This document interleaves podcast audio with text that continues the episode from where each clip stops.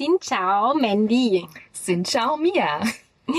Ja, für alle unter euch, die eventuell diese Fremdsprache können, die wissen ja jetzt schon, wo es hingeht in dieser Folge. Wir haben ja beim letzten Mal gar nichts angeteasert. Nein, wir haben ein bisschen Überraschungseffekt heute. Richtig, wir konnten uns auch nicht wirklich entscheiden. Nein. Die Entscheidung ist gefallen und sie ist auf. Vietnam gefallen. Uh. Yay! Ab geht es. Gleich steigen wir ins Flugzeug. Und das Ganze ist ja schon echt eine ganze, ganze lange Weile her. Dazu Ja. kommen wir gleich später zu diesen Random Facts, kann man Ja. sagen.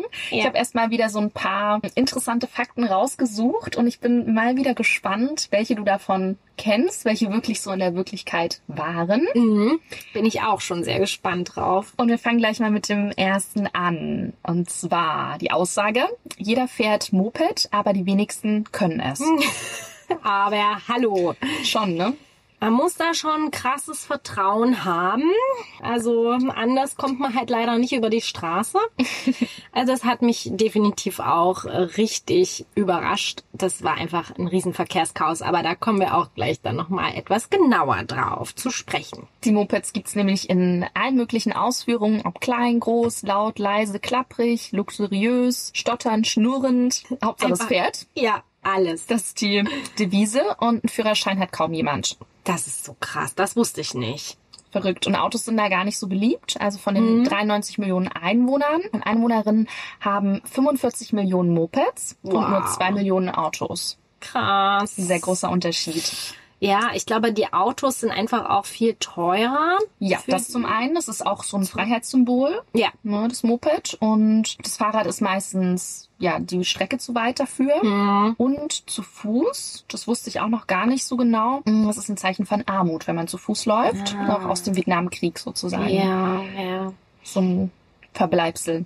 Ja, ja, ja. Also mit den Mopeds ist halt echt der Wahnsinn. Ich glaube auch nicht, dass sich das in all den Jahren geändert hat. Die Touris ähm, lieben es anscheinend auch. Habt ihr da auch viele gesehen, die damit rumgefahren sind? Nee. Mhm. Aber das war ja auch wirklich schon vor einer ganzen Weile. Stimmt. Mittlerweile ist das vielleicht auch anders. Das Das ist, glaube ich, ein beliebteres Reiseziel auch noch geworden. Ja. Im Laufe der Zeit. Also ich habe nur gefunden, dass sie halt oft in Tanktops und kurzen Hosen herumfahren Mhm. und dann dementsprechend unzählige Schürfwunden haben durch Oh Stürze Gott. oder Brandwunden durch den Auspuff. Oh shit, ja. Nein, nicht gut. Also Safety first. Ja, lieber dann doch äh, vielleicht ein Taxi nehmen. Mhm. Oder dick einpacken. Weil Ja.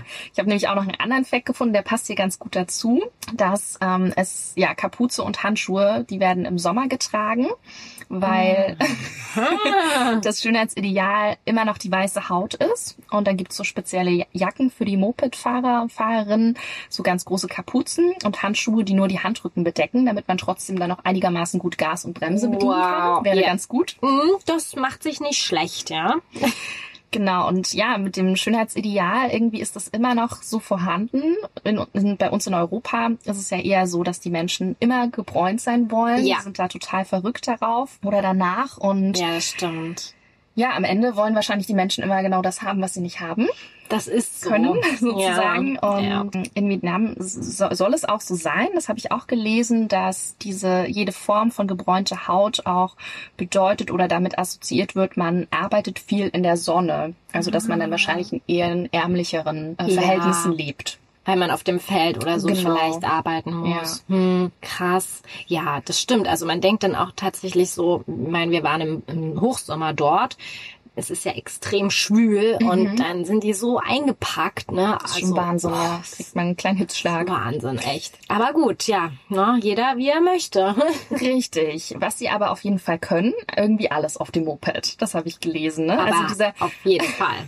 anarchistische Fahrstil ist schon so eigen. Das und ist einfach der Hammer. Ja. irgendwie alles erledigt. Sowieso. Alles. dem Moped. Alles. Ich habe da so krasse Bilder auch jetzt wieder gesehen. Wahrscheinlich auch das Bild, zwei sitzen drauf oder zwei Sitze gibt es auf dem Moped und sie sehen es nicht so eng, sie nehmen es einfach Nee. auch als Familienkutsche. Ja. Der Papa fährt, die Mama hinten mit dem Baby, dazwischen Ja. noch zwei Kinder. Ja. Passt alles drauf. Das, also wenn man das sieht, wirklich, wir standen teilweise auch einfach nur an Kreuzungen, weil wir konnten das gar nicht glauben, was da gerade passiert. Das ist ein so heftiger Kulturschock und unglaublich, ehrlich. Und da wirklich, wie viele Menschen da teilweise auf diesen Mopeds sitzen. Wahnsinn. Äh, das ist einfach nur voll abgefahren, ja. Und während der Fahrt scheinen sie alles zu machen. Bücher zu lesen, Orangen zu schälen, Haare zu frisieren, Fingernägel zu lackieren oder auch vielleicht mal zu stillen. Ja. Wenn es gerade Zeit dafür ist. Mein Gott, wieso auch nicht? Eben, ja, die Zeit kann man ja immer nutzen. Ich meine, wenn wir im Zug fahren oder im Auto machen wir ja auch äh, einige Sachen Stimmt, gleichzeitig. stimmt. Das ist für sie wahrscheinlich auch nichts anderes. Stimmt, wahrscheinlich schon, ne? weil es einfach so ein bekanntes Gefährt ist. Ja, ja. Und auch noch zu dem Thema Mopeds habe ich ähm, noch gefunden, ja, um auf vietnamesischen Straßen zu überleben, braucht es eine Hupe. Oh ja. Also das Licht ist eigentlich egal. Man kann Das sich auch hupend durch die Dunkelheit bewegen. ja, wenn mich alle hören, dann ist auch gut. Ne? Dann wissen auch alle, ich bin da, so nach dem Motto. Ja, also dazu kann ich nur sagen, ja, also vor allem in Ho Chi Minh Stadt haben wir in der ersten und ich glaube auch in der zweiten Nacht einfach fast kein Auge zugetan. Krass. Weil dieser Verkehr wirklich 24 Stunden am Tag so geht. Und du denkst dir irgendwann, das kann doch nicht sein. Die müssen doch alle irgendwann mal am Ziel angekommen sein. es kann doch nicht sein, dass die alle permanent hier in der Stadt lang Auch noch fahren. um die Uhrzeit. Ja. ja. Das machen die das nur aus Spaß oder was passiert?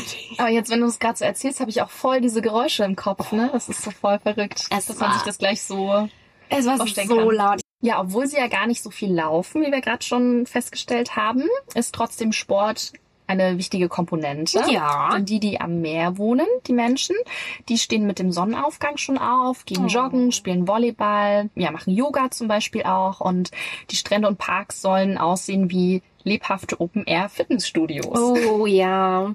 Also wir waren ja nicht so an so richtig vielen Küstengebieten oder zumindest nicht in so großen Städten dort. Deshalb habe ich das leider nicht gesehen, aber ich kann mir das richtig gut vorstellen, weil die sind schon auch, was jetzt äh, Körper und Geist und ne, diese ganze Das Buddhistische einfach. Ja, schlussendlich. richtig. Ja. Diese ja, Zusammenfügung und dass man halt einfach sich um sich selber kümmert. Körper, Geist und Seele sind eins. Richtig. Äh, da sind sie halt wirklich super achtsam mit sich und deshalb kann ich mir richtig gut vorstellen, dass sie ja da auch früh gleich losmarschieren, weil die haben ja natürlich auch jeden Tag so einen herrlichen Sonnenaufgang. Ja. Weil sie natürlich alles fast komplett die Ostküste einfach ja ist und sie immer, wenn das Wetter zumindest mitspielt, einen herrlichen Sonnenaufgang haben. Und der Vorteil ist natürlich, dass die Touristen da wahrscheinlich noch nicht munter sind und Das sie dann unter so- sich auch sind. ja, ja, ja. Ah, das ist bestimmt schön. Genau, und dann habe ich noch gefunden, ähm, das hat ja auch so ein bisschen mit Weg zu tun. Sie kennen den Weg, aber nicht immer den richtigen. Das hat mir auch schon so ein bisschen ähnlich in Peru, Ja. ne, lustigerweise. Das fällt mir jetzt gerade wieder ein. Ja, und zwar ist der Tipp hier gewesen, dass man lieber einen Kaffee aufsuchen soll mit WLAN und Google Maps dann anschmeißen und darüber den Weg herausfinden, weil die Vietnamesen und Vietnamesinnen sich oftmals schämen, etwas nicht zu wissen. Oh, Ja. Und dann setzen sie ihr süßes, breites Grinsen auf und erzählen irgendetwas mit einer derartigen Überzeugung, aber man kommt trotzdem niemals am Ziel an, Oh. weil das ja dann dementsprechend gar nicht stimmt. Ja, aber sie wollen halt so gerne helfen Ja. und dann, ja, das Hilfsbereitschaft ist dann wahrscheinlich sehr enorm. herrlich, ja. Also das kann, ja, kann ich mir auch richtig gut vorstellen. Wir hatten ja zum Glück jemanden, der uns immer den Weg geweist hat, aber das glaube ich, weil sie sind zu höflich, um da irgendwie dann nicht weiterzuhelfen. Ach, süß einfach. Aber Ja. ja, man sollte es natürlich wissen, sonst hat man vielleicht ein kleines Problem. Mhm. Wer weiß, wo man dann ankommt, ja. Dann etwas ganz Typisches, was wir, glaube ich, alle schon mal irgendwie so gehört haben in dem Zusammenhang, dass Drachen, Schildkröten, Einhörner und der Phönix heilige Tiere sind und Ah. dementsprechend auch Glückssymbole. Ja, bei einigen wusste ich das mit der Schildkröte zum Beispiel. ist dann auch mit den Palästen irgendwie so in Verbindung gebracht. Dort sind dann diese Glückssymbole. Genau, und in den Tempeln und überall Ja. kehrt es wieder, ja. Und dann kommen wir jetzt eigentlich noch mal so ein bisschen Richtung Sprache. Da habe ich noch ein paar Fakten gefunden und zwar oder Namen in dem Fall auch. Mm, Dass 40 Prozent der Vietnamesen und Vietnamesinnen den Familiennamen Nguyen besitzen. Ah, ja, ja. Also ich wusste gar, ich wusste schon, dass es viele sind, aber 40 Prozent ist natürlich schon enorm. Ja, fast jeder zweite oder jede zweite auch. Genau, das geht auf eine lange Geschichte zurück. Viele Könige tragen auch diesen Namen. Und der bedeutet im Grunde so etwas wie schöner Wohlstand. Ah, Und es gab eine Regierungsepoche, die ging 143 Jahre. Und Wow. in dieser Regierungsepoche musste das gesamte Volk den Namen als Nachnamen annehmen. Crazy. Ja, also was ich äh, vor Ort erfahren habe, ist, dass ganz, ganz lange Zeit eben gar keinen Nachnamen gab, keine Familiennamen. Das war in der vietnamesischen Kultur irgendwie auch gar nicht notwendig. Ja. Und dann anscheinend wurde das mit einmal dann beschlossen, ja. Und deshalb haben fast alle wirklich diesen Familiennamen. Außer dann danach, ne? Im Mhm. Grunde irgendwie. Ja, wer weiß, wie das dann zustande kommt, wie man dann vielleicht auch heiratet. Ich weiß gar nicht, wie das dann ist mit dem Namen Oh, annehmen und so. das ist eine gute Frage. Vielleicht auch noch mal eine andere Geschichte. Ja, ja. okay. Dann, das fand ich auch total spannend, dass es super viele Personalpronomen gibt. Oh. Also die Ansprache hängt von der Hierarchie ab, von der Abstammung, von der väterlichen und mütterlichen Seite, Ach, vom Gott. Alter des Sprechers oder der Sprecherin und Oh. von regionalen Bezeichnungen. Also da hat man einiges zu tun auf jeden Fall. Oh, wow. Und muss auch voll viel natürlich vorher wissen, bevor man die Ja. Person begrüßt auch, ne? Also das finde ich auch spannend, weil oftmals, Äh.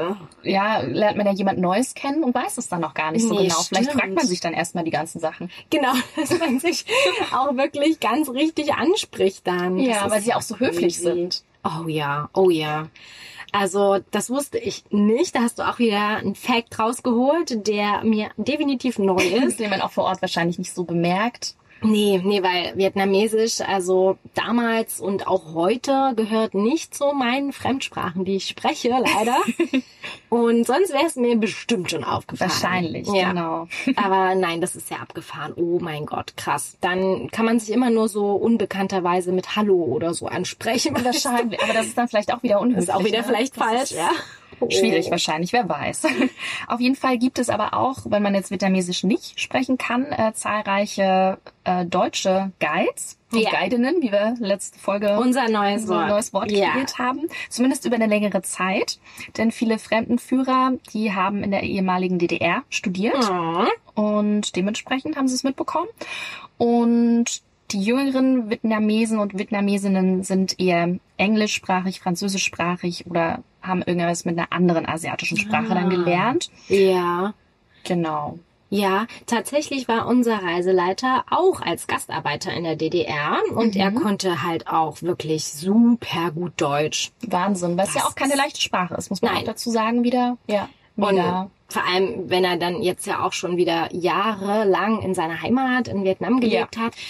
Gut, er ist Reiseleiter und spricht es dann immer mal, aber dass er das so gut die ganze Zeit behalten hat eben und die Sprache wirklich perfekt und fließend sowieso spricht, das war für uns sehr, sehr überraschend. Und praktisch eben auch, klar. Ja, ja, also da kann man halt doch nochmal ganz andere Gespräche einfach führen. Klar, als wenn es nur Englisch ist. Ja. Wenn es nicht die eigene Sprache ist, dann ist es schon manchmal schwierig. Da geht so manchmal sowas Zwischenmenschliches auch verloren. Ja, voll, genau. Also das war ein Riesen, für uns war es wirklich ein Riesengewinn in Ja. dem Moment. Ja.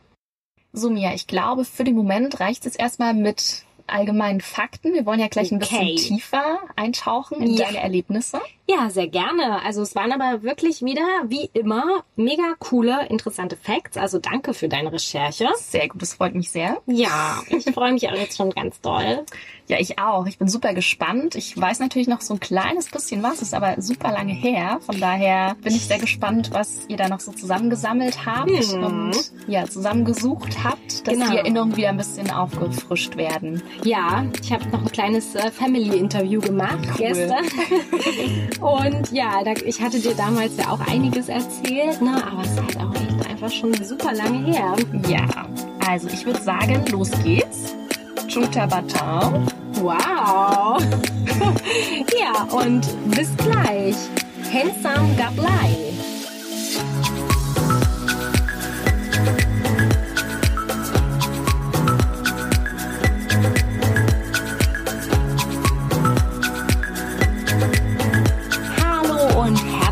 Willkommen bei Wahrscheinlich Wechselte. mit Mia und Mandy. So, wir sind in Südostasien gelandet und als allererstes, Mia, möchte ich, weil wir das ja wieder so ein kleines bisschen Interviewform machen, Mhm. weil es ja ein Ort ist, den ich noch nicht bereist habe, ja, einen kleinen Überblick von dir haben, so einen kleinen Rahmen, mit wem du dort warst, wann das Ganze war, wohin es genau ging und was ganz besonders an dieser Reise war. Alles klar. Ganz viele Fragen auf einmal. ja, dann werde ich dich mal aufklären. Bitte ja, los geht's. Und zwar, wir waren 2005 in Vietnam. Da war ich 15 Jahre alt, also sozusagen die Hälfte meines Lebens, wenn man Stimmt. jetzt schaut. Ne? Cool, ja stimmt. Und wir waren als Familie unterwegs, zu viert. Mhm. Und ja, wir sind ungefähr ja drei Wochen, knapp drei Wochen durch Südostasien gereist, haben ganz zu Beginn noch einen kleinen Stopover in Bangkok gehabt und waren dort drei, vier Tage, sind dann weitergeflogen nach Vietnam und haben dann vor allem den Süden bereist. Na, das nehme ich gleich mal noch vorweg, dass wir nicht im Norden waren, leider. Aber gut, man muss sich ja immer noch was aufheben fürs nächste Mal. Wie sie es immer sagt. Das, äh, diese Regel gilt immer. Das machst du mit Absicht, glaube ich, manchmal an den Orten, oder? Dass du wiederkommen darfst. Ja, und damals hatte ich ja noch nicht so die äh, Mitbestimmung. Stimmt. Da hatte ich ja noch gar keine Wahl, war einfach nur erstmal ganz schön platt. Okay, Vietnam und Bangkok, na gut, ja, wie halt meine Family so ist. Ne? Stimmt. Ist Packen für eine wir da- Überraschung gut. da packen wir einfach mal die Koffer. Und es war halt wirklich in Sommerferien unser Familienurlaub. Und wir hatten dann eine Rundreise gebucht durch Südvietnam. Und wir hatten ein großes, großes Glück, denn als wir ankamen, haben wir erfahren, dass es eine private Rundreise ist. Oh, wow. Ja, es hat nämlich niemand anderes noch gebucht gehabt, so dass wir wirklich nur wir vier unterwegs Krass. waren. Ja, voll schön. Ey, das war halt wirklich so unbeschreiblich cool, ja. Aber ist es denn eine typische Reisezeit eigentlich in den Sommerferien ja eher nicht, oder? Eigentlich nicht. nee. Deswegen vielleicht auch, ja. Ja, es war wirklich äh, Glück im Unglück, kann man so sagen. Denn ja, der Sommer ist ja die Regenzeit. Mhm. Das heißt, man hat wirklich tropisch warme Temperaturen und gefühlt auch 100% Luftfeuchte. Also wer das nicht so verträgt, Oh, da für die Haare sehr interessant immer, ja. Ja, bei uns auch auf jeden Fall, ja. Aber gut, als Teenie war mir das auch noch nicht so wichtig. Ist ja auch dann schlussendlich ist man an so einem tollen Ort. Ich glaube, Ja, das das ist einem dann auch nach dem ersten Tag dann auch egal. Ja, du sagst Erstmal es. wundert man sich drüber, weil man es halt nicht gewohnt ist, ne? Und dann Aber gewöhnt man dann- sich ja auch dann dran. Ja, genau. Und man konnte sich auch wirklich immer darauf verlassen. Jeden Tag hat es auch ungefähr immer zur gleichen Zeit richtig krass runtergehauen. Oh, schön verlässlich. Ja, Läuft. also zehn Minuten, vielleicht Viertelstunde hat das wie aus Eimern gegossen. Und richtig lustig war eben mit den Mopeds, weil wir das ja gerade auch schon gesagt haben. Die fahren einfach permanent. Und auch wenn es regnet, das ist ihnen völlig egal, weil die haben Krass. alle in ihrem, unterm Sitz ist ja immer so ein Fach beim Moped. Ja. Ne? Und dann haben die einfach so ein fettes Regencape und es wird dann über alle drüber gespannt. Wow. Und dann geht das weiter, ne? Also, wir haben echt nur da gestanden, nur da und haben gestaunt. Wissen für alles eine Lösung. Müssen sie auch, ne? Wenn das Ja. ständig passiert, Ja, also in der Regenzeit ist kann das man sich nicht die, von abhängig machen. das gehört dazu, ist für die ganz normal, ja. Voll gut. Genau, deshalb war das Glück für uns, dass es dadurch aber halt wirklich wenige Urlauber, Touristen unterwegs waren. Das war ja auch deine erste Fernreise. Ja, genau. Also alles vorher war sozusagen in Europa, was wir bereist haben. Und dann ging es auf die erste Langstrecke. Das ist ja auch besonders, oder? Das erste Mal so lange fliegen. Ja. Ich meine, ihr habt den Zwischenhalt natürlich noch in Bangkok gemacht, aber Ja. bis Bangkok ist ja auch ein Stückchen, ist, ne? Ist schon auch so zwölf Stündchen. Wir sind damals über Dubai geflogen und ich weiß noch, meine Schwester und ich, wir waren einfach so fasziniert von diesem riesigen Flugzeug und auch der Service, das war halt unvergleichlich. Die ganze weil- Zeit Filme schauen. Richtig, jeder hatte seinen eigenen Fernseher und da war auch so eine Fernbedienung und mit Touchscreen und Das war ja auch eine ganz andere Zeit. Damals Ja. war es ja wirklich noch was ganz Besonderes. Ja, ja. Und was halt super cool war, dass wir konnten einfach uns auch anrufen von Platz zu Platz. Wir saßen nämlich nicht direkt nebeneinander. Und dann haben wir uns, also es waren nur zwei Reihen, glaube ich, und dann haben wir uns aber einfach mit dieser Fernbedienung angerufen, weil die war halt auch ein witzig. Telefon und dann hat es einfach geklingelt. Es war, es war wirklich richtig cool. Und auch noch die Tatsache, dass wir dort Wer wird Millionär spielen konnten. Ach, geil, ja. Da waren auch ganz viele Spiele mit dabei und da hast du sozusagen gegen die Leute im Flugzeug gespielt. Das ist auch witzig, Und dann genau. stand da auch immer der Platz dabei. Und da musstest du, oh, da, da drüben, da sitzt hier der Typ, der ist voll gut. Und ich, äh, Guckst du mal noch mal ja, rüber. ich kack hier ab, aber es war, das war, für uns war das schon das erste Highlight und das Essen mit Speisekarte und Witzig. Da ist man so viel beschäftigt, dann vergeht die Zeit auch mega schnell. ja, also absolut. Das verging dann wirklich wie im Fluge. Cool. Dann verraten wir jetzt mal als nächstes so diesen groben Reiseverlauf. Bei drei Wochen, da kann man ja einiges unternehmen. Ja, Was habt ihr da so für Unternehmungen gemacht? Was für Ausflüge? Genau, so ganz grob erstmal gesagt, dass wir uns da vorher so ein Bild von machen können. Okay, dann sage ich jetzt mal, wir sind gestartet in Ho Chi Minh Stadt und sind dann für ein paar Tage nach Süden gefahren, ins Mekong-Delta. Anschließend ging es dann wieder Richtung Norden an Ho Chi Minh Stadt vorbei, bis ins Hochland nach Dalat. Und von dort aus dann wieder Richtung Küste. Dort waren wir noch in Nha Trang. Und äh, zum Abschluss ging es dann nochmal zum Baden und ein bisschen entspannen an die Küste, ans Meer. Und dort haben wir noch ein bisschen am Strand gechillt. Oh, schön. Das klingt auf jeden Fall super. Da konnten wir uns Ja. jetzt erstmal so ein grobes Bild machen und sind die Karte mit unseren Augen lang gefahren. ja, ja, genau. Erzähl mal mir, welchen ersten Eindruck hast du gehabt beim ersten Stop in Ho Chi Minh Stadt? Und was habt ihr dort ganz genau gemacht? Hm. Und zwar, also ich kam dort an mit meinen 15 Jahren, voll in der Pubertät. Also danke auch an dieser Stelle nochmal an meine Familie. Ihr habt ganz toll durchgehalten. Wahrscheinlich auch sehr witzige Bilder gemacht Oh dir. Gott, ja, also schlimme Bilder auch, aber es war bestimmt nicht immer einfach mit mir. also danke nochmal an dieser Stelle, dass ich diese Reise erleben durfte. Wir sind angekommen. Dass du trotzdem wieder zurückkommen durftest, ja. dass ihr mich nicht dort gelassen habt. Ich hätte es ja verstanden. Und der erste Eindruck in Vietnam war dann schon extrem. Ja, also es war schon Kulturschock. Das Gute war, wir waren vorher in Bangkok, da hatten wir ja schon, sage ich mal, den ersten wirklich großen Kulturschock erlebt. So an sich erstmal von Asien. Genau, also einfach, ne, wie, ja, wie sie, die ganzen Lebensverhältnisse, wie ist der Verkehr, die Menschen, wo spielt sich das Leben eben ab, komplett fast nur draußen. Ja. Das kannten wir in dem Moment dann schon, ja, ein bisschen Kleines zumindest. Anteasern. Ja, das war auch wirklich eine sehr, sehr coole Planung, muss man auch nochmal dazu sagen. Ja, und in Vietnam kam dann eben noch dieser krasse Moped-Verkehr dazu und dieser Lärm und ja, also ich glaube, ich konnte das in dem Moment auch gar nicht so richtig realisieren, weil das ist schon einfach eine ganz, ganz andere Welt. Also das fängt ja auch bei der Luftqualität an mit diesen übelst krassen Abgasen und dann hast du aber auch diese Menschen, die so unfassbar höflich, freundlich sind. Ja. Das ist halt super angenehm. Also ich war da ganz verzaubert eigentlich von zumindest so von, ja, von Ja. den Leuten zum einen, ja, aber auch völlig überrumpelt von, von der Dimension und allem einfach. Ja, und dann sind wir angekommen im Hotel erstmal und ich hatte noch schön Jetlag, logisch, ja. Aber das Lustige war eigentlich, wir sind gleich dann in ein Museum gegangen, so ein historisches Museum. So für einen Teenie ist jetzt nicht unbedingt das Highlight der Reise. Aber dort Hast du da schon rumgezickt?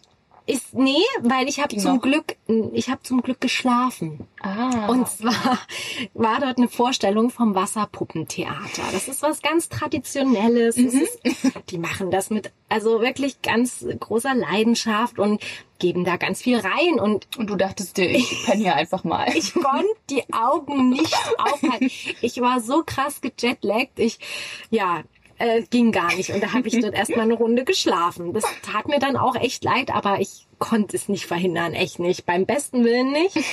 Ja, weil wenn man dann so da sitzt und es ist so halb dunkel, ne, du kennst das, dann fallen Stimmt. die Äuglein ganz schnell zu. ja. Ja, da war ich dann ganz froh, dass wir noch einiges anderes auf der, ja, auf dem Programm stehen hatten. Wir waren nämlich dann noch in der Hauptpost und beim Rathaus. Ja, also haben so die ganze Innenstadt, sag ich mal, abgeklappert. Und da gab's auch eine Überraschung, meine Liebe. Okay, erzähl. Und zwar die Hauptpost. Die Stahlkonstruktion für dieses Gebäude hat nämlich unser lieber Gustav Eiffel Ach nee. entworfen. der Gude. er war ja auch in Porto schon wieder am Start. Das zieht sich hier jetzt durch. Und war ich ganz überrascht, als ich das jetzt äh, in den letzten Tagen nochmal recherchiert habe. Ja, witzig, cool. Ja, Mhm. und es ist etwas verwunderlich, weil man so viele Kolonialbauten hat durch die französische Kolonialherrschaft. Ja. Das ist auch etwas befremdlich für mich gewesen, weil das passte eigentlich nicht so in dieses Bild. Ja, also nicht, es ist eben nicht so diese asiatische Welt, sondern da steht eben auch so eine Notre-Dame-Kathedrale im Zentrum.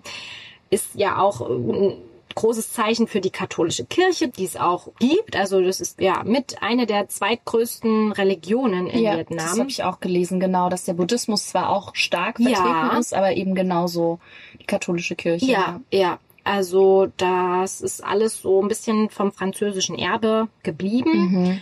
Mhm. Und ansonsten, ja, muss man halt sagen, das Straßenbild ist halt dann doch geprägt von so vielen kleinen Läden. Ne? Man hat das Gefühl, jeder will irgendwas machen und ist fleißig und man hat die vielen Garküchen auf der Straße, dann die vielen, ja, wie so Ameisen auf der Straße, weil das wirklich, es ist ein Wahnsinn. Getummel. Das ist wirklich irre. Immer in Bewegung. Ja. Und Ho Chi Minh Stadt, das habe ich mir dann jetzt auch nochmal angeschaut. Heißt jetzt zwar Ho Chi Minh Stadt, hieß ja aber auch lange Saigon und wurde dann aber 1976 umbenannt und zwar nach dem Revolutionsführer, der den Sozialismus nach Vietnam brachte. Na, Also heute wohnen in Ho Chi Minh Stadt so sieben Millionen Einwohner. Das ist aber auch kein zusammenhängendes Stadtgebiet, sondern eher so wie eine ganz dicht besiedelte Provinz, weil das eben alles erst so zusammengefasst wurde. Ja, es liegt am Saigon-Fluss und heißt übersetzt, also Saigon heißt übersetzt Dorf im Wald. Süß. Ja, also das weiß ich nicht, wo sie den Namen her haben, aber gut, grün ist es schon drumrum. Das soll es aber jetzt auch erstmal schon gewesen sein mit diesen Hard Facts, sage ich mal, von Ho Chi Minh Stadt, denn wir sind ja dann auch noch einen Tag ein bisschen ländlicher unterwegs gewesen. Und zwar sind wir zu den Kuchi-Tunneln gefahren. Aha. Das ist historisch echt ziemlich krass gewesen. Es war auch ganz schöner Gänsehautmoment, als wir da waren, weil das ein extrem wichtiger Schauplatz auch vom Vietnamkrieg war. Oh, okay. Ja, und Gucci ist sozusagen nur der Verwaltungskreis, deshalb heißt das so. Dort gibt's ein Tunnelsystem, das wurde schon, ach, schon in den 40ern eigentlich angefangen, gegen, also bei diesem Krieg gegen die Franzosen. Und dann wurden ja aber die USA mit aktiv und haben dort auch nahe Gucci ihr Hauptquartier aufgebaut, wussten aber nicht, dass der Feind sozusagen schon unter der Erde lauert. Oh, okay. Mhm. Mhm. Es haben nämlich dort die Vietcong dieses Mega-Tunnelsystem gebaut und auch noch ausgebaut, sodass das im Endeffekt über 200 Kilometer lang war. Wow. Und bis 10 Meter unter die Erde haben sie das gebaut, auf drei Ebenen, also wie eigentlich nochmal eine ganze Stadt. Heftig. Unterirdisch mit Schulen, Ach, Lazarett. so viel Ja, gleich. Oh mein Gott. Wahnsinn. Ja. Schlafgelegenheiten, also sie konnten dort auch wohnen und arbeiten und Mhm. die Eingänge waren auch alle gesichert noch durch Fallen. Also echt ein Wahnsinns-Tunnelsystem und wir haben uns das angeschaut, weil dort ist es jetzt auch teilweise ein Museum. Das liegt halt nur so ein Stück nordwestlich von Ho Chi Minh Stadt. Und man muss halt echt mal beachten, dass die US-Streitkrämpfe dort nicht den Tunnel zerstören konnten. Also sie haben das immer wieder probiert Krass. mit übelsten Sachen, ne, mit diesem Giftgas, haben versucht, das zu fluten, Ungeziefer reinge, ja, Boah. reingeschleppt. Also alles, was, ja. Aber sie konnten es nicht zerstören. Na, es sind zwar sehr, sehr viele Widerstandskämpfer auch gestorben, natürlich äh, daran, aber ja, die USA mussten ja dann die erste Niederlage in ihrer Geschichte verkraften. Ja. Haha, ja, also das war sehr, sehr interessant. Wir sind auch so ein ganz kleines Stück da mal drinnen lang gelaufen und es ist total eng und klein, weil ja die Vietnamesen und Vietnamesinnen sind ja auch eher sehr zierlich, Ja. nicht so riesengroß. Also ja, das war auch ein komisches Gefühl, irgendwie dort zu sein. Oh, das glaube ich. Und an dem Tag hatten wir aber auch noch was äh, ganz Buntes und Schönes gesehen. Und zwar, Das kleines Kontrastprogramm. ja, genau, das hat sich unser ja, Reiseleiter wahrscheinlich auch gedacht. Wir waren noch im Kaodai-Tempel, weil der Kaodaiismus ist auch echt die drittgrößte Religion Vietnams. Wusstest du das? Nee, also ich kenne das natürlich, aber Ja. nee, wusste ich jetzt nicht, nee. Also ich musste das jetzt auch erst nochmal mir durchlesen, aber echt spannend und es war ein ganz, ganz bunter Tempel. Also wenn ihr den mal irgendwie im Internet sucht, die Bilder, wir werden da auch natürlich was wieder bei Instagram veröffentlichen. Der Klaro. sieht wirklich so, so irre schön aus und ja, die haben halt so einiges aus den großen Weltreligionen zusammengemischt, ne, sind vegetarisch und da ja geht's auch sehr um Selbstlosigkeit, Nächstenliebe. Kein Alkohol trinken die zum Beispiel. Ja, und dort war so überraschend, dass wir auch der Messe beiwohnen durften. Und ja, Gäste sind halt so krass willkommen. Also man durfte daher einfach zugucken und Bilder machen und ganz, ganz offen waren die da. Krass. Ja, genau, das war noch unser kleiner Landausflug. Okay, und dann wurde es ja auch ein bisschen ruhiger. Ihr seid dann Richtung Süden, ins Ja. Mekong-Delta. Was gab's dort zu entdecken und wie lange wart ihr dort vor Ort? Ja, der Ausflug ging, glaube ich, so zwei Tage auch wieder, also zwei Nächte so. Und es war natürlich nochmal eine andere Welt. Raus aus der Stadt, rein in die Ruhe und die Natur. Herrlich, sage ich euch. Und ja, also da hat man wirklich diesen Dschungel gesehen, wie man ihn halt, sage ich mal, bis dato ja nur aus irgendwelchen Dokumentationen oder Filmen kannte. Ja, aus dem Dschungelbuch. Ja, richtig. Und das war einfach total cool. Also ich glaube, das war auch mit, ja, das Schönste, Schon würde ich fast Highlight, sagen. Ja, es Ja. war echt ein Highlight. Wir sind da auch mittags durch den Urwald gestiefelt und haben dort bei so einer Familie gegessen. Das war halt einfach so schön, weil wir so nur die kleine Gruppe waren und Ja. dadurch wurde halt echt einiges nochmal möglich für uns. Dann fühlt sich's auch nicht so touristisch an, Nee. sondern schon sehr nah. Genau, ich glaube auch, damals war das ja vielleicht auch wirklich noch nicht so touristisch und dann noch unsere kleine Gruppe. Also wir hatten da halt echt Glück und haben da auch gesehen, wie die Kinder dort im, im Fluss schwimmen gehen. Und man guckt halt diesen Fluss an und der ist halt einfach nur komplett braun. Krass. Richtig Ja. krasse braune Brühe. Und ja, man weiß nicht, ob das jetzt durch den Schlamm ist. vielleicht auch.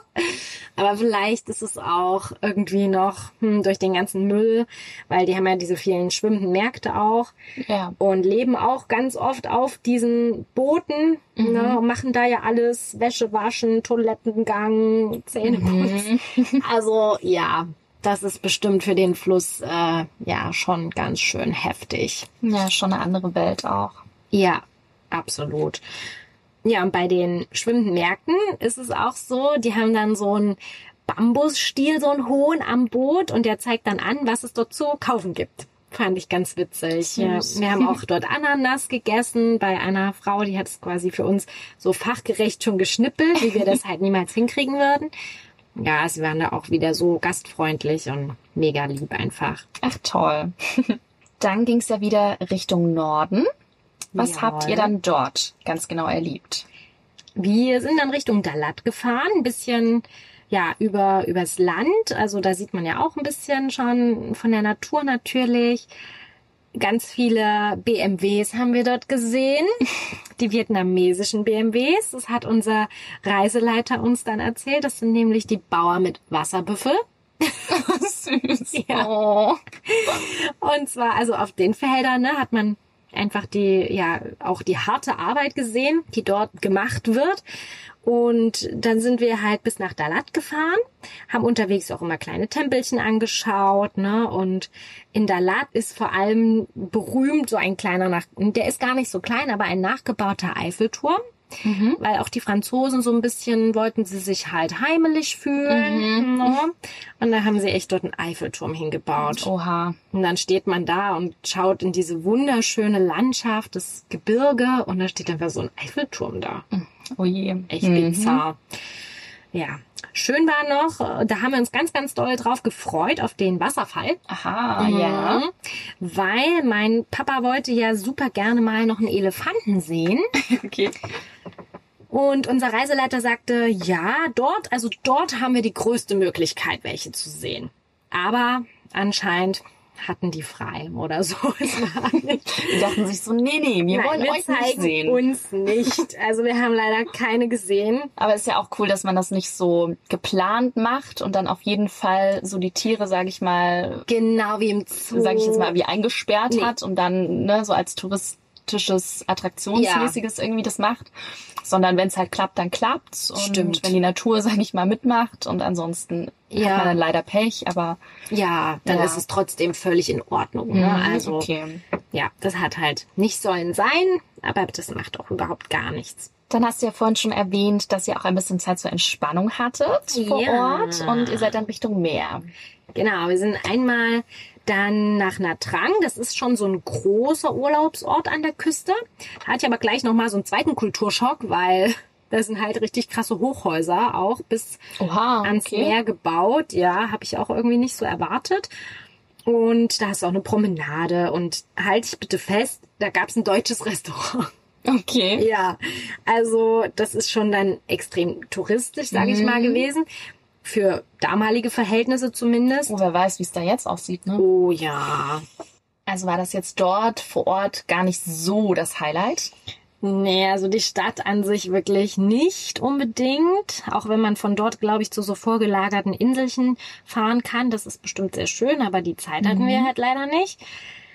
Aber wir hatten doch noch einen, also wirklich eine ziemlich krasse Begebenheit, was sehr im Kopf hängen geblieben ist. Und zwar sind wir dann nach dem Abendbrot zurück ins Hotel, was auch eben so ein Hochhaus war. Und als wir in der Lobby dann waren, hat wirklich der Boden gebebt. Ne? Oder denkst du erstmal ein Erdbeben, oder? Es war richtig strange. Und wir haben uns dann so angeschaut und dann waren da aber auch, ja, so Vietnamesen und Vietnamesinnen ganz, ganz schick angezogen und richtig, richtig aufgestylt.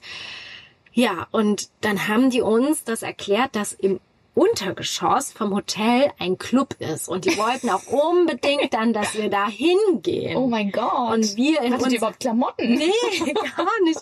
Und wir auch so, äh, So einer Reise hat man ja nichts Schickes eigentlich Nein. dabei, ne? Nee, Ist man genau. eher praktisch eingezogen. So ist es. Schön mit der Zipphose noch damals. Ja, Ne?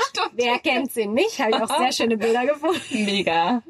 Überhaupt Styling damals war natürlich Oh, der Kracher im heutigen Sinne jetzt. Auf jeden Fall. Also, ja, da kann man sich wirklich Seid ihr da trotzdem da mit euren Klamöttis einfach. Ja, die Ja, wollten uns das so gern nicht? zeigen und haben uns Ja. dann eben da in diesen krassen Club wirklich, das war vom Allerfeinsten.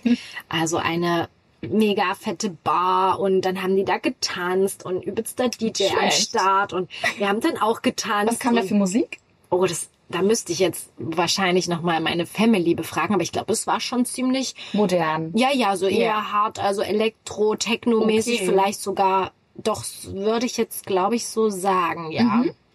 Ja, also Nicht nichts, schlecht. was wir jetzt kannten, aber Na, für dich dann so in der Zeit, dachtest du so mein erster Clubbesuch? Yay. ja, also es war echt irre und weil die halt auch so lieb waren und wir waren halt wirklich die einzigen Europäer dort. Oh ja, da bist du dann auch was Besonderes. halt, Ja, ne? ja. Mhm. Und die waren einfach lieb und wir hatten es ja dann nicht weit wieder ins Zimmer, so ist kein, kein weiten Heimweg. Das, also das ist mir schon sehr noch im Gedächtnis geblieben, weil die halt auch einfach so lieb waren. Schöne Geschichte. Und konntet ihr dann trotzdem noch ein bisschen das Meer genießen?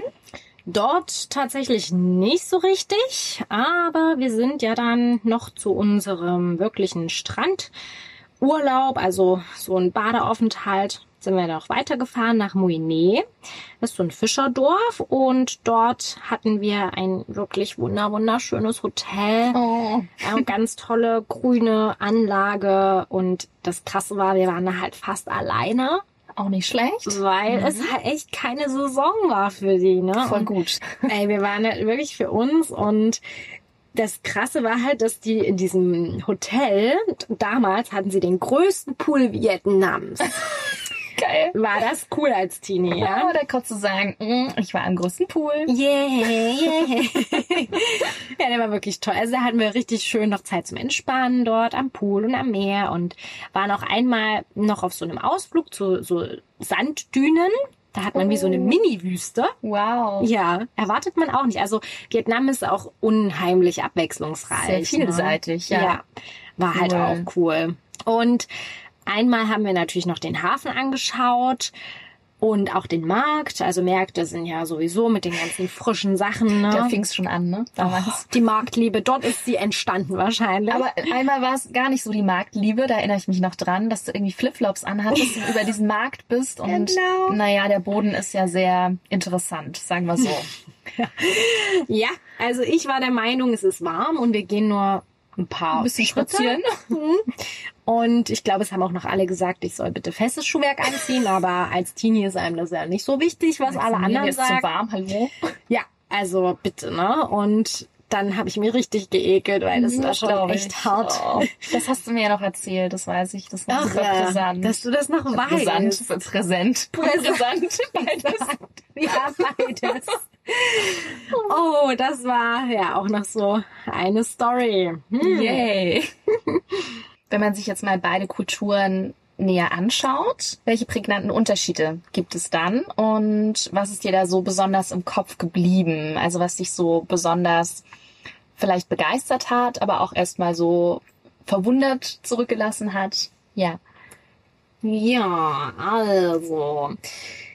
Zum einen ist es so, dass die Vietnamesen und Vietnamesinnen sehr abergläubisch sind. Also es gibt da auch so einen Spruch bei den Marktverkäufern und Verkäuferinnen, wenn der erste Kunde des Tages jetzt zu dem Stand kommt und auch was anfasst und es dann aber nicht kauft, dann wird es halt einfach ein schlechter Tag. Oh nein. Ja, dann ist der Das Tag sollte man vorher wissen, damit man nicht alles antatscht. Ne? Auf jeden, deshalb hat er uns das wahrscheinlich auch gesagt, Ja. damit wir das natürlich nicht Oh machen. je, sonst bringt man ganz vielen Menschen einen schlechten Tag. Ja. Das ist ja echt gruselig. Ja, also da muss man auf jeden Fall aufpassen. Aber fand ich ganz niedlich. Ja. Und dann noch ein Erlebnis. Wir haben unterwegs, frag mich nicht mehr wo, irgendwo auf dem Land einen Beerdigungszug so gesehen. Also von Fahrzeugen, die waren ganz, ganz bunt geschmückt und bunt angemalt und die Leute waren halt so wirklich fröhlich, haben ausgelassen dort auf den Fahrzeugen, sag ich mal, sich unterhalten und das war eben gar nicht, wie das ja bei uns so ist, dass es so traurig behaftet ist, sondern Ja. Ne, für die ist das ja dann dieser Übergang ins vielleicht nächste Leben oder ähm, Wie auch immer sie, an welche Religion sie auch immer dann glauben. genau. Ja. Und für sie ist es einfach so was Positives und das war auch für uns sehr schön, das so zu sehen, weil wir das ja, Ja. so nicht kannten, nicht so richtig. Ja. Ich finde es auch gar nicht so den schlechten Ansatz, weil es ja im Grunde darum geht, das Leben des Menschen auch nochmal irgendwie zu feiern. Ja. Und wie besonders es einfach war, dass der diejenige auf der Welt war. ja, Also stimmt. an sich gar kein schlechter ja, Ansatz. Voll. Ja, also das ist mir noch so in Erinnerung geblieben. Und ja, an sich, ja, eben einfach dieser krasse Verkehr, wo man eben auch denkt, äh, Leute, Dass man auch aufpassen muss wahrscheinlich, dass man nicht überfahren wird. Ja, also unser Reiseleiter meinte einfach, man muss wirklich ganz langsam und im gleichen Tempo über die Straße gehen Mhm. Und dich alle, herum. ja, Ja. und es hat auch echt geklappt, aber man musste schon ein bisschen mutig sein auf jeden Fall. Und ich hatte auch gelesen, dass es in Ho Chi Minh Stadt wohl jetzt dieses Jahr eigentlich, dass da eine U-Bahn mit zwei Linien Oh, okay. eröffnet werden soll. Mhm. Ich weiß jetzt allerdings nicht, ob das schon passiert ist. Das würde vielleicht auch ein bisschen helfen. Ja, das stimmt. Um das so ein bisschen zu verlagern. Nach Ja. unten. Und ist auch leiser. Stimmt. Ja, wenn du gefragt wirst, was war das Mutigste, was ich in meinem Leben gemacht habe, in Vietnam über die Straßen zu laufen? Als 15-Jährige hätte ich das dann so gesagt. Wahrscheinlich, ne? Was? Das kleine Posi-Album geschrieben. Das hätte ich so reingeschrieben, aber 100 pro. Okay, wo wir gerade bei ähm, Unterschieden sind, da gibt es ja auch kulinarisch, den Teil haben wir jetzt natürlich noch so ein bisschen Oh. ausgelassen. Einige Unterschiede. Ich habe da auch so ein paar Facts ähm, rausgesucht gehabt und bin ganz gespannt, ob du das vielleicht ausprobiert hast, ob du das kennst oder das erste Mal hörst, wie präsent das für dich vor Ort war. Also zum einen, Cappuccino ist ein Egg Coffee. Das heißt, es ist ein starker vietnamesischer Kaffee mit einem aufgeschlagenen Ei drin, um da diese Ugh. Schaumkrone zu kreieren. Was? Nee, Nom, das nom, hab ich nicht getrunken. Da Okay. ist mir das mit rohem Ei, aber das peruanische Nationalgetränk mit dem Pisco Sauer auch wirklich lieber. Sehr gut. Oh. Dann allgemein, so ein allgemeiner Fakt, den fand ich ganz süß, und zwar, dass sie viel mehr können als die Speisekarte. Also, dass die Restaurants oftmals Familienbetriebe sind Ja. Und eine ganz Voll. ansteckende Herzlichkeit haben und jeden extra Wunsch einen von den Lippen ablesen und der ist immer herzlich willkommen. Und dass es so nach dem Motto geht, sagen Sie uns, was Sie essen wollen und wir kochen es. Oh, die sind so goldig. Fand ich ehrlich. richtig cool. Ähm, ja, und das ist wahrscheinlich auch sehr praktisch, wenn man irgendwie, was weiß ich, irgendeine Unverträglichkeit hat, auf Ja. eine bestimmte Ernährungsform vielleicht achten möchte oder so, ist man, glaube ich, da im besten Reiseland angekommen. Ja, kann ich mir auch gut vorstellen, weil sie machen ja dann auch alles also ganz frisch, ne? Und dementsprechend können sie ja da auch auf solche Wünsche eingehen.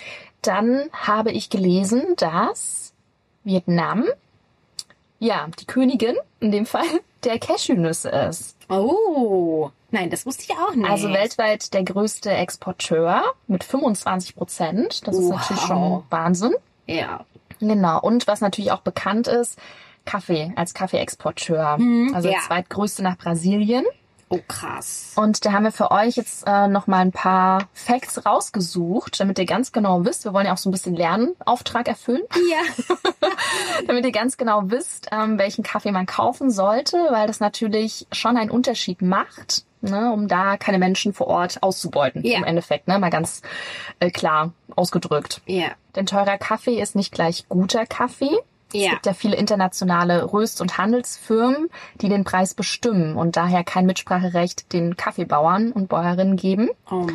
Und dann kommen natürlich die steigenden Kosten für den Anbau, die natürlich von Jahr zu Jahr auch immer mehr werden. Und hinzu kommt aber auch noch der Klimawandel und die ganzen Schädlinge, die dadurch vertreten sind, kann Ja. man so sagen. Das verursacht natürlich auch große Probleme und oft wird auch in Monokulturen angebaut und dazu werden natürlich dann wieder Pestizide eingesetzt, damit man da einen guten Ertrag hat.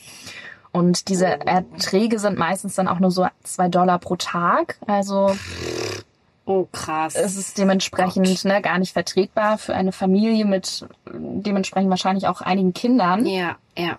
Deswegen ist halt wichtig, dass man auf das Fairtrade-Siegel achtet. Ne? Da hat man da eine verlässliche Quelle, das ist ökonomisch, ökologisch und die sozialen Standards erfüllt. Ja. Und die Bauern, die kooperieren dann auch miteinander. Es gibt einen Mindestpreis. Mhm.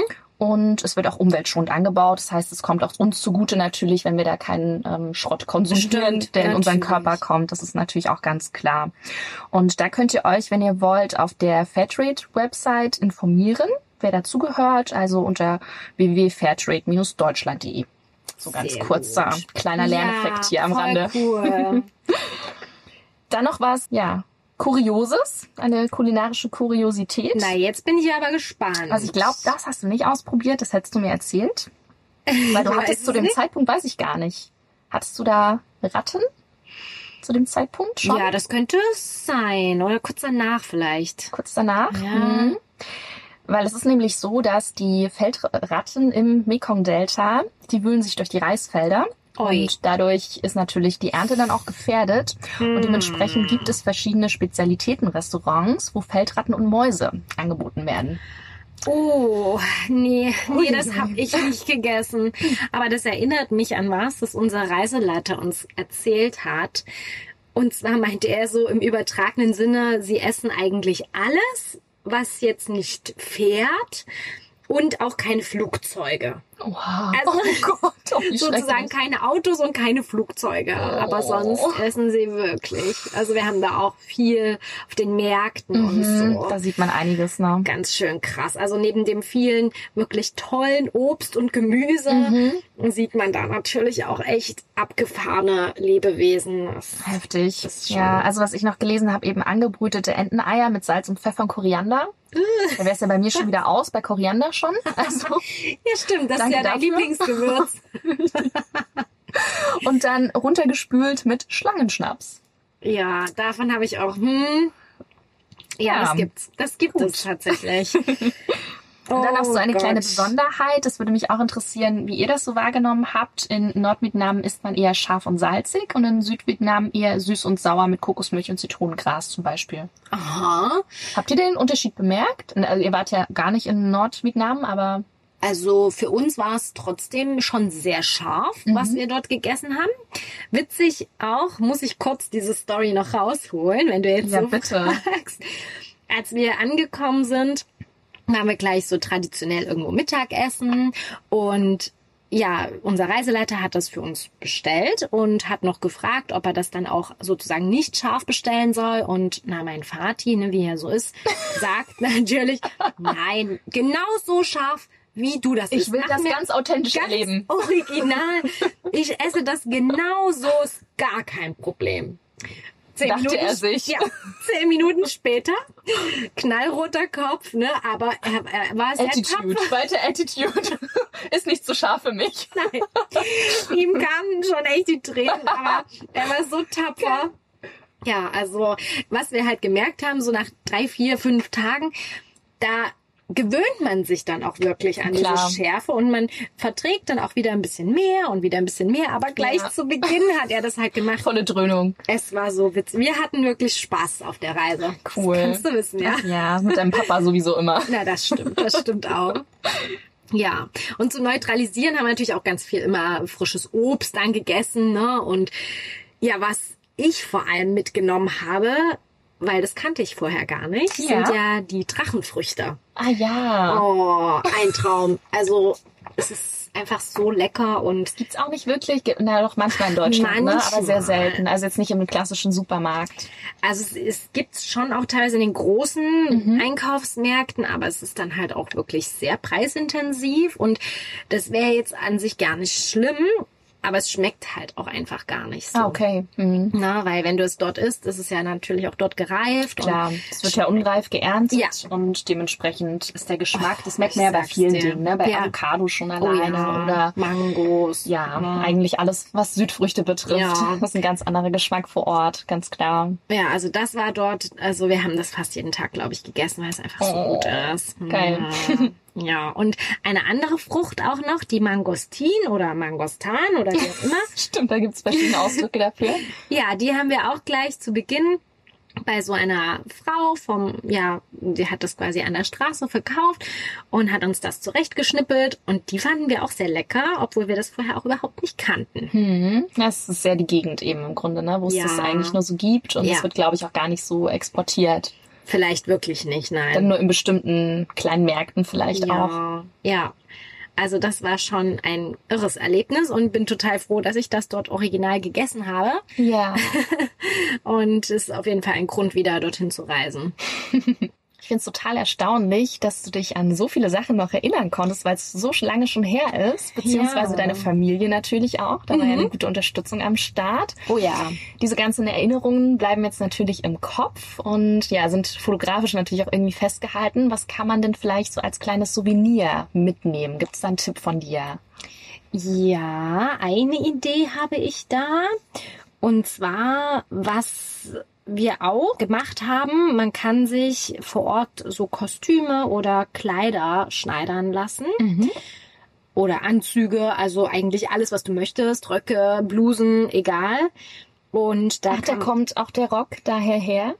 der Rock, nein, den habe ich ja auf dem Markt in Bangkok gekauft. Stimmt. Dieser, ja, der war wirklich wunderschön. Der hat dich jahrelang Oh begleitet. Gott, also wirklich, das würde ich auch heute nicht. Und das war sehr, sehr crazy.